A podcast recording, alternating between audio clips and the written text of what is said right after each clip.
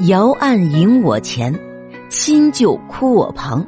欲语口无音，欲视眼无光。昔在高堂寝，今宿荒草乡。一朝出门去，归来粮未央。由于生之艰难，诗人会主动拥抱死亡。他想象自己死后魂魄烟飞云散，仅仅留下枯木一般的肉体寄存在棺木之内，儿女亲友的啼哭再也听不到了，是非得失也不复存在。诗人想安慰几句亲朋，但也无法张口，无法睁眼，只能听凭把他抬出郊外，掩埋在荒草漫天的地方，永远不得回来。荒草何茫茫。白杨一萧萧，严霜九月中，送我出远郊。四面无人居，高坟正焦摇。马未仰天鸣，风未自萧条。忧事一已毕，千年不复朝。千年不复朝，闲达无奈何。向来相送人，各自还其家。亲戚或余悲，他人亦已歌。死去何所道？托体同山阿。公元四二七年，陶渊明大病，即将去世，于是，在大病时期啊，写下了临终绝笔，拟挽歌词三首，以及自祭文。陶渊明在这三首诗中，表达了自己对生死的看法，颇具哲学意味。陶渊明对死看得很淡，他说：“纵浪大化中，不忧亦不惧。”应尽便须尽，无复独多虑。在本诗中啊，陶渊明根据常理写出了自己死去的场景，一片凄凉。但是最后议论到：“死去何所道？托体同山阿。”生命来源于尘埃，现在又重新归于泥土，这不正是最好的归宿吗？陶渊明对于身后事的安排是：不起高坟，不栽木树，让人们在日月交替中忘掉我这个人吧。生前的名誉已看清，难道还在乎死后人们为我唱赞歌吗？最后他说：“人生实难，死如之何？呜呼哀哉！”其实啊，陶渊明心中存在着一个梦境，一个理想社会的模样。在《桃花源记》中，他构建了一个东方式的乌托邦，土地平旷，屋舍俨然，有良田、美池、桑竹之属。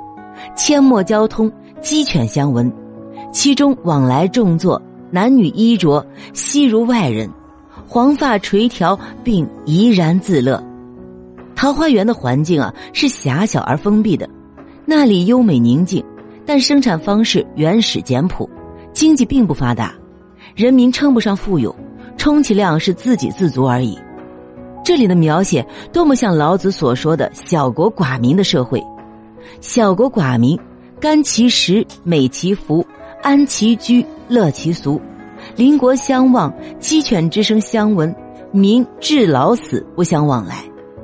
但是，老子强调的是小国寡民式的社会自足性，其着眼点在于不同国家国民之间的关系，而陶渊明更想说明，桃花源人的怡然自乐，是出于对个性解放、精神自由的满足。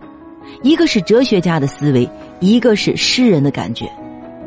桃花源啊，还可以看到另一个园林的影子——西晋大富豪石崇的金谷园。在偏安江南的东晋时代，早已烟消云散的金谷园可谓是一个繁荣美好的象征。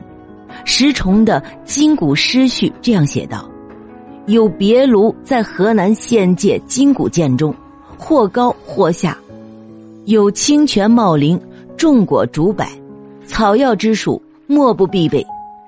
又有水对鱼池土窟，其为鱼目欢心之物备矣。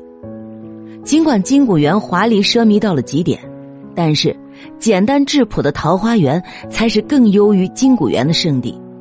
桃花源里既没有金谷坠楼人的生命悲剧，也没有珊瑚耀目的纸醉金迷，更没有荼毒生灵的巧取豪夺。最重要的是，这里也没有历史，不知有汉，无论魏晋。这里既没有英明或昏庸的帝王，也无清廉或贪婪的官吏。甚至一个里甲差役都没有，没有国家，没有税收，没有贪污，就没有上对下的掠夺，也就没有下对上的反抗，更不会有连绵不息的战争。秦灭六国，楚汉战争，新莽篡汉，光武中兴，三国割据，魏晋更替，以及晋宋易代的滔天洪波，贯穿其间的是前仆后继的厮杀。血流票楚的征战，机关算尽的阴谋。如果现实的世界是这个样子，那么将历史尘封，将记忆删除，或许是对人类最好的事。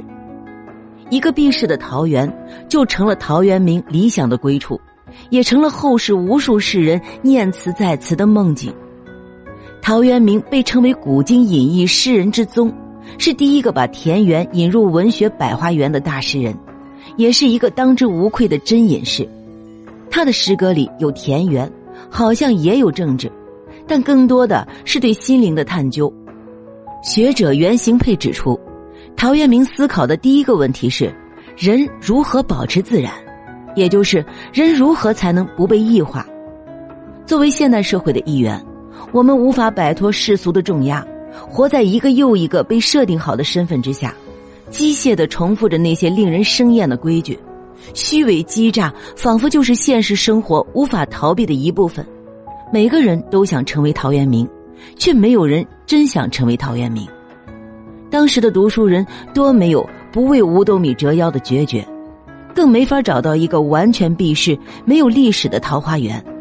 连陶渊明自己都没有找到，他只是在提醒自己，也在提醒我们：别忘了桃花源啊！大多数现代人也没有因为世界那么大，我想去看看而辞职的勇气。